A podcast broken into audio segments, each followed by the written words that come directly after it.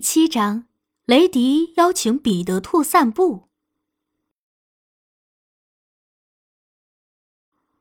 老狐狸格瑞尼病得很严重，他已经连续三天都无法外出打猎了。而狐狸雷迪呢，他接连三天都拿着食物来刺激格瑞尼。雷迪有一次从农夫布朗的鸡窝里偷到了一只小鸡。他还从水貂比利的粮仓里偷出来一条肥肥的鳟鱼，但是老狐狸格瑞尼却对此嗤之以鼻。我需要的，老狐狸格瑞尼说道，是一只鲜美的小兔子。狐狸雷迪对老狐狸格瑞尼很尊重，在听到他想吃鲜美的小兔子时。尽管他不知道怎么做，但还是下定决心为他偷到一只。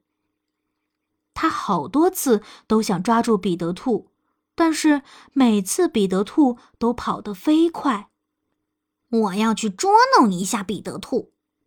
坐在自家台阶上，雷迪一边望向绿草地，一边自言自语。狐狸雷迪有时候也非常狡猾。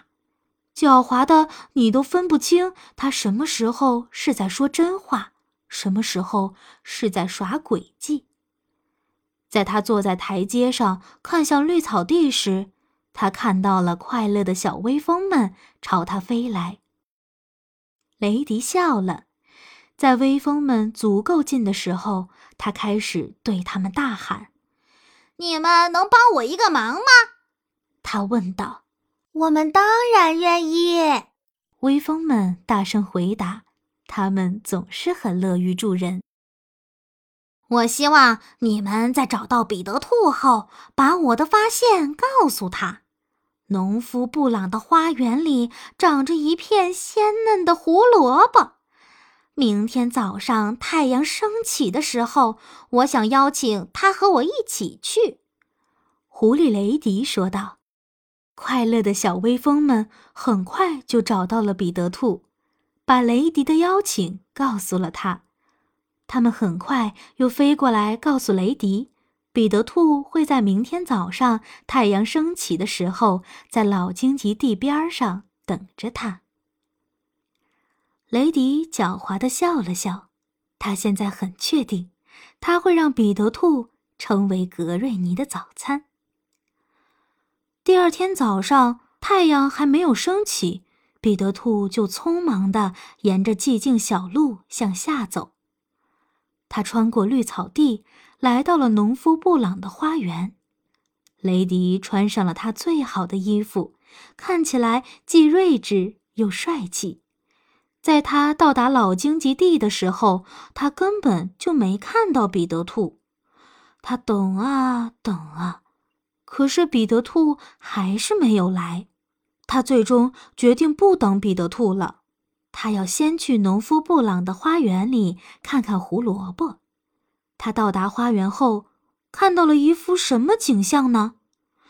这片胡萝卜地上到处都是彼得兔的脚印。狐狸雷迪气得直咬牙，他愤怒地咆哮着，因为他没有捉弄到彼得兔。却被彼得兔耍了一顿。这时，快乐的小微风过来了。狐狸雷迪，早上好！小微风们说着：“早上好。”狐狸雷迪回答道：“如果你能看到雷迪，又能听到他说话的口气，你就不会怀疑他到底有多愤怒了。”彼得要求我们过来告诉你。今天早上没有在老荆棘地等你，他对此很抱歉，因为他一想到那些胡萝卜就饿得受不了，所以他在太阳升起之前就过来了。他非常感激你告诉了他，他觉得这是他吃过的最美味的胡萝卜了。小微风们把彼得兔的话说了出来。狐狸雷迪非常愤怒，但他没有让小微风们知道他很愤怒。他只是笑了笑，随后让小微风们带话给彼得兔：“彼得喜欢那些胡萝卜，他对此感到很高兴。他邀请彼得第二天早上老时间、老地点见面，因为他在那棵大山核桃树附近发现了一处甜美的三叶草。一个小微风蹦蹦跳跳的去传话了，他很快就回来了。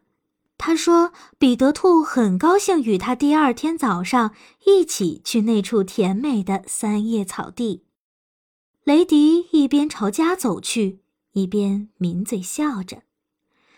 在太阳升起之前的一个小时，我要到达那片三叶草地，到时候有你好看的。他自言自语。